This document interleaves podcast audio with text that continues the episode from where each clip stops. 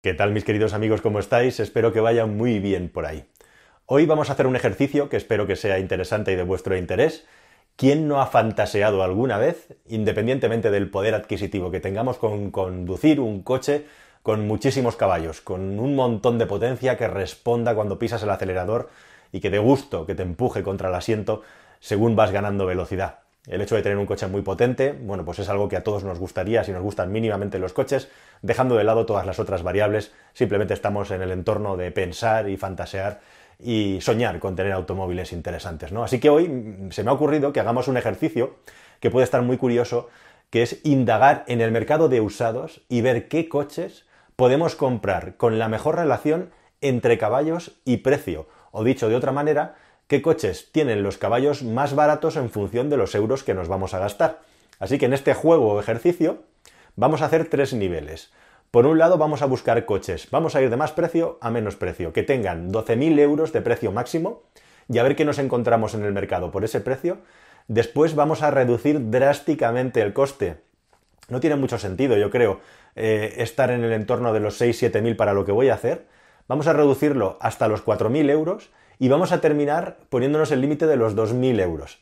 Va a ser divertido porque en los 2.000 euros voy a buscar coches que tengan como mínimo 200 caballos de potencia, a ver qué me encuentro en el mercado. Vamos a hacer el imposible de intentar encontrar coches con 300 o más 300 caballos de potencia por 4.000 euros. Y entre los 9 y los 12.000 en ese entorno vamos a intentar llegar a más de 400 caballos de potencia, que ya es una cifra muy respetable que necesita que nos rasquemos un poquito en el bolsillo. Bueno, evidentemente, para llegar a estos coches extremos, podríamos decir, nos encontramos con varios condicionantes que van a explicar claramente esta lista. No hay tantos coches, ni tantas marcas, ni tantos modelos, puesto que partimos de un primer condicionante muy importante, y es que estamos partiendo de potencias muy altas, ¿verdad? 400 caballos ya es una potencia muy importante.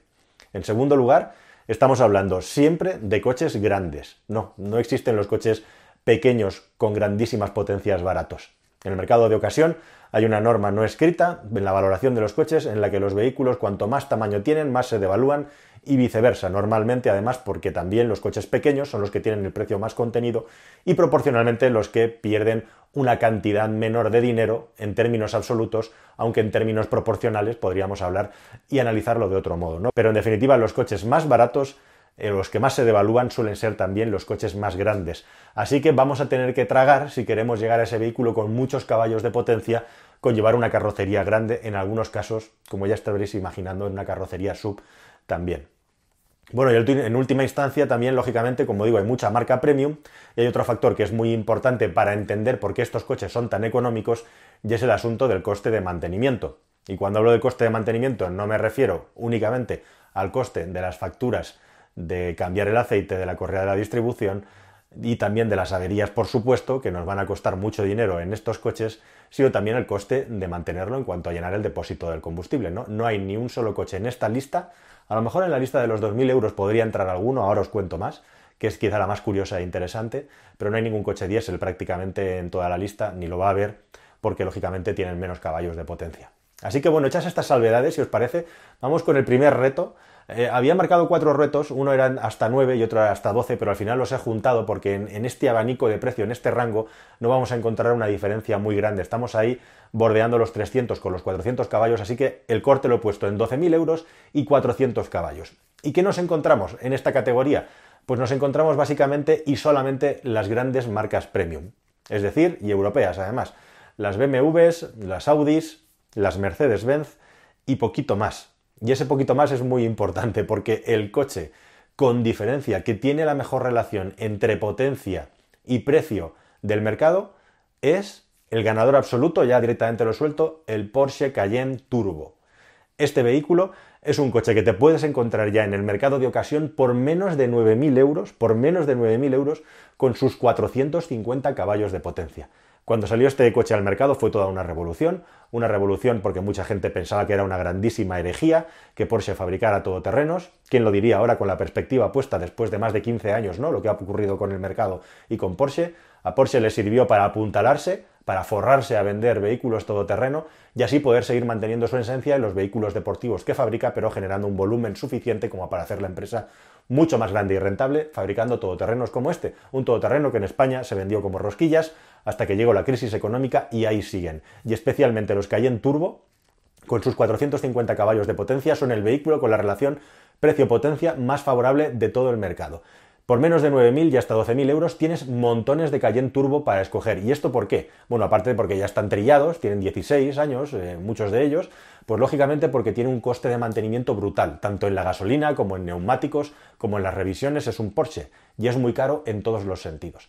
Si tienes bolsillo suficiente, bueno, puedes pensar incluso, oye, me voy a gastar 6, 8 o 10 mil euros menos en la compra de un vehículo usado y me lo compro en el Cayenne Turbo y eso que me ahorro me lo gasto en gasolina y en mantenimiento, ¿no? Desde luego vas a tener un coche extraordinario por capacidad de aceleración y vas a tener un coche extraordinario por la relación que tiene entre conducción todoterreno y conducción en carretera. No es muy sabido, salvo las personas que sabéis, lógicamente, y os interesáis por esto, pero las características del Cayenne para vehículo todoterreno son espectaculares en relación a lo bien que va en carretera. En su día fue una revolución, no había nada en el mercado parecido que tuviera esa relación entre conducción de carretera y conducción de montaña. Es el mejor coche de su época en ese aspecto y sigue siendo uno de los mejores.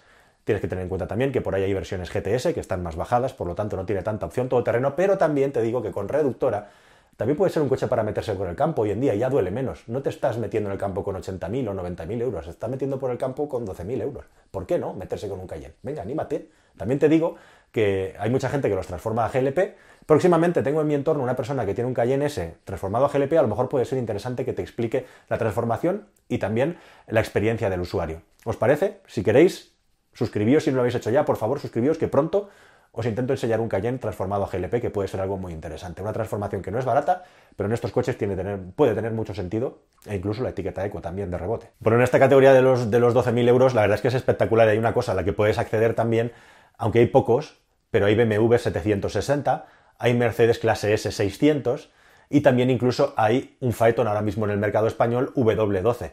Nos da la puerta de acceso a los 12 cilindros, algo que sí que es algo que está completamente en extinción. Oye, quién sabe si mañana, a pesar de que son coches grandes que se aprecian más a lo largo del tiempo, el hecho de llevar 12 pucheros en el capó delantero van a hacer que tu vehículo, bueno, pues pueda ganar, pueda ganar algo de mm, valor en el futuro, aunque la mayoría de estos coches a este precio, lógicamente, suelen pasar de los 200.000 kilómetros tranquilamente. Pero ahí te vas a encontrar las grandes berlinas de representación en su versión top, en su versión pro, con sus V12, ya sea en el A8, ya sea como digo en el Serie 7, ese Serie 7 que tuvo tan poco éxito por la estética, pero que es un muy buen coche, y por supuesto también en los clase S. Así que ahí están los mejores vehículos de una época que no va a volver, en las versiones más baratas que hay en el mercado de segunda mano, rozando los 12.000 euros, con más de 400 caballos de potencia, con 12 cilindros y con unos niveles de confort, si todavía están bien mantenidos, que son insuperables hoy en día para la mayor parte de los coches que hay en el mercado, o al menos a la altura de los mejores. ¿no?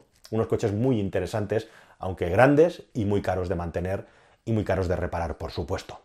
Bueno, yéndonos hacia abajo, yéndonos hacia el límite de los 4.000 euros, he marcado el punto ahí, 4.000 euros y 300 caballos de potencia. Según vamos bajando, nos vamos encontrando por el camino con Porsche Cayenne, nos vamos encontrando con Mercedes clase S 600L con sus 367 caballos, que están ahí a medio camino entre una posición y otra.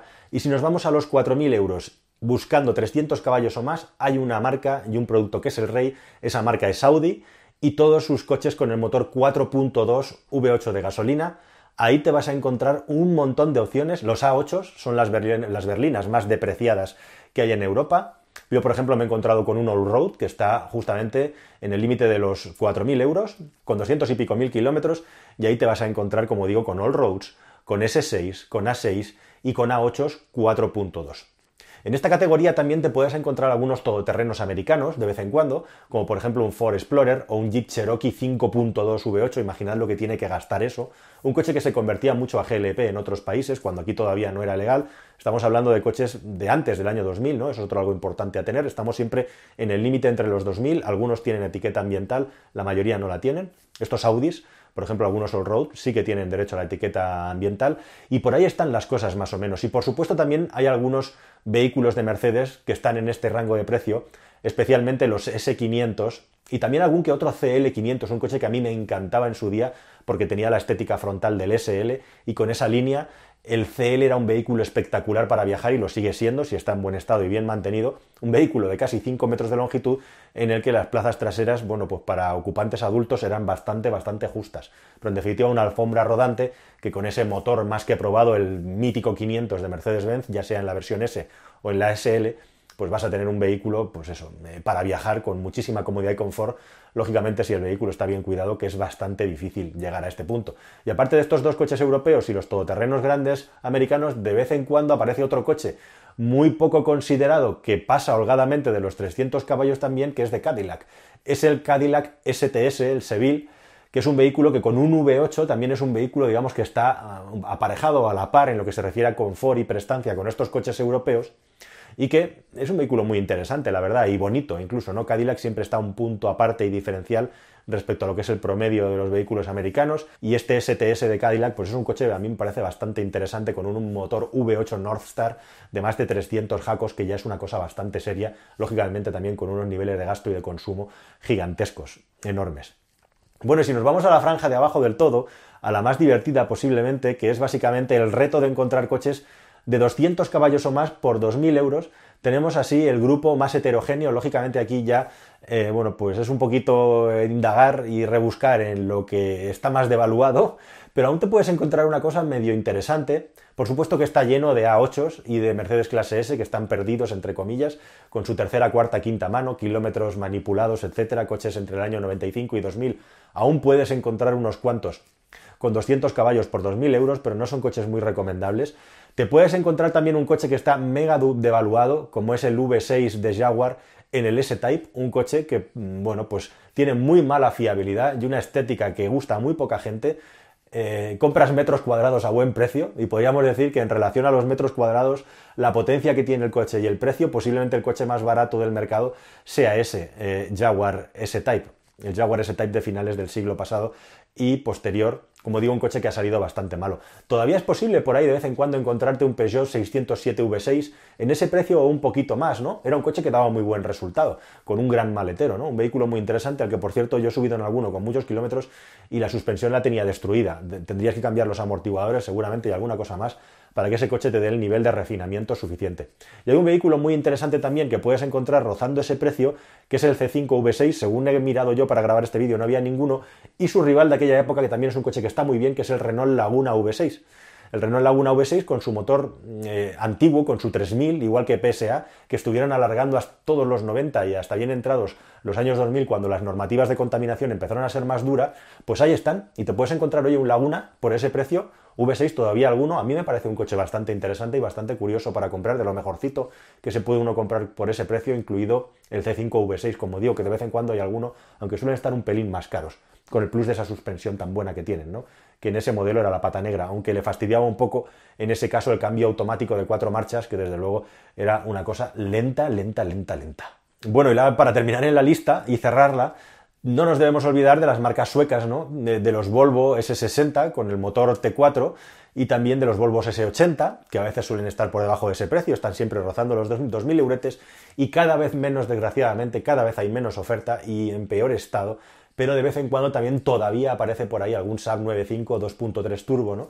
que está en los 200 caballos eh, según la versión, un poco por encima, un poco por debajo según la versión de motor y lo apretado que estuviera el turbo, yo he tenido ocasión alguna vez de ver alguno y la verdad es que estaba en muy mal estado y, no he decidido comprarlo simplemente por curiosidad y por interés, ¿no? De testarlos y probarlos a ver qué tal que iban. Y, la verdad es que estos motores turbo de gasolina de SAP están todos bastante, bastante quemaditos. Quizá los de Volvo son motores que aguantan todavía un poquito más el trato duro aquel que quiera aventurarse a comprar un vehículo con esa edad, con ese precio y con esa potencia. Así que esto es lo que hay en el mercado, esto es lo más interesante que hay en el mercado si buscamos los caballos más baratos del mercado. Si queréis otro día en otro vídeo podemos hacer el mismo ejercicio pero con vehículos nuevos y también bueno, buscando vehículos interesantes, ¿no? no solamente por el factor caballos de potencia, que al final es muy difícil que la gente busque un coche solamente por ese factor en relación al precio. El mercado de segunda mano, ¿por qué no? Un capricho, entrar en el mundo del automóvil por todo lo alto. Puede ser una idea interesante buscar coches en relación caballos, euros. Nada más, queridos amigos, espero que esta historia os haya parecido interesante. Por favor, suscribíos al canal, que vienen cosas muy gordas y muy potentes aquí, y tenéis que coger ahí una butaca en un buen sitio para no perderos nada de lo que pasa aquí. Para coger la butaca VIP, activadlo con la campanilla, y ya sabéis, no os perderéis ni un solo vídeo de este canal. Hasta el próximo, adiós.